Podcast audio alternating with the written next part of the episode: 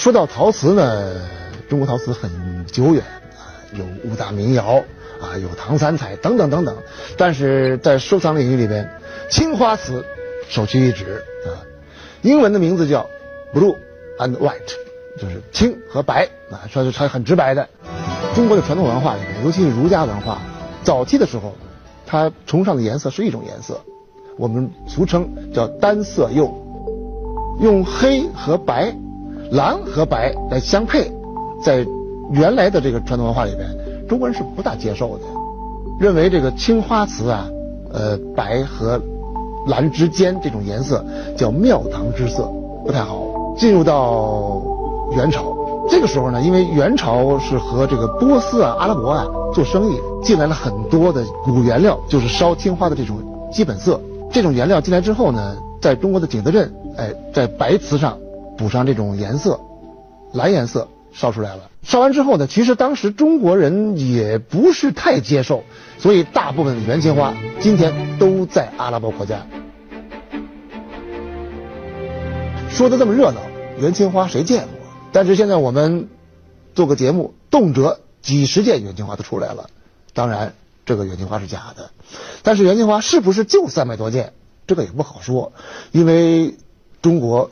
幅员辽阔，当时战乱频仍，元朝人往北迁的时候，他把这个家当要藏起来，在内蒙的某个地方拆迁的时候，一下就挖出了三十八件元青花，可见元青花很有可能在我们辽阔的中华大地的某个角落还会存在。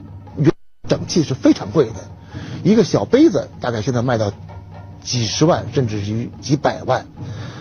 哎，但是我喜欢收瓷片。在北京和全国各地，我收了不少跟元青花有关的瓷片。哎，你看这个，好，你看，这就是元青花，这是真真正正的元青花，只不过它碎了啊。你看这块瓷片它非常厚，内外都有绘画，就非常厚。这应当是一个元青花的一个大的一个碗，因为元代的东西呢，它比较笨拙，它的实用性很强。我们在这个伊朗啊，我们看到很多很大很大的盘子，当时烧到这种这么大的器型是很难的。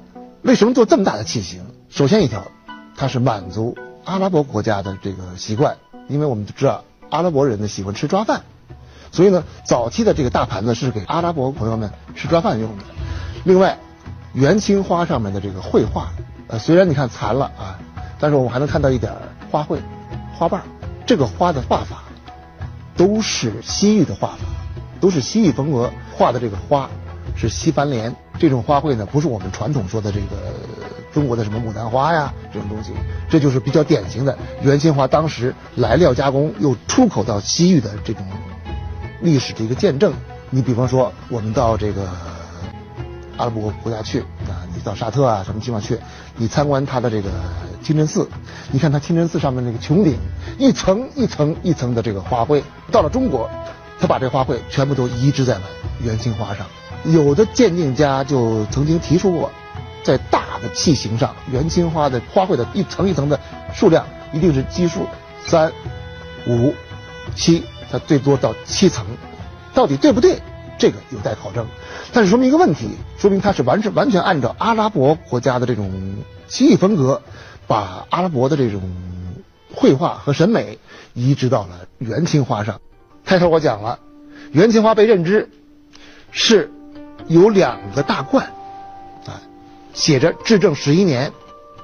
当时中国人不认，这个福建人把它卖到了欧洲，被大维德基金会给收了。收完之后，大维德基金会他也没把它当当成什么好东西。是一九五二年，一个美国人叫波普，他通过执政十一年。这个大罐和伊朗和土耳其这些青花做对比，他才发现，哎呀，原来在中国的元朝就出现青花了。所以元青花是一九五二到一九五六年才被世界认知的。我们知道啊，元朝末年，朱元璋的这个红巾军跟元顺帝的这个元军打得很厉害，拉锯战主要就是在江西。景德镇当时是一个主战场，打得很热闹。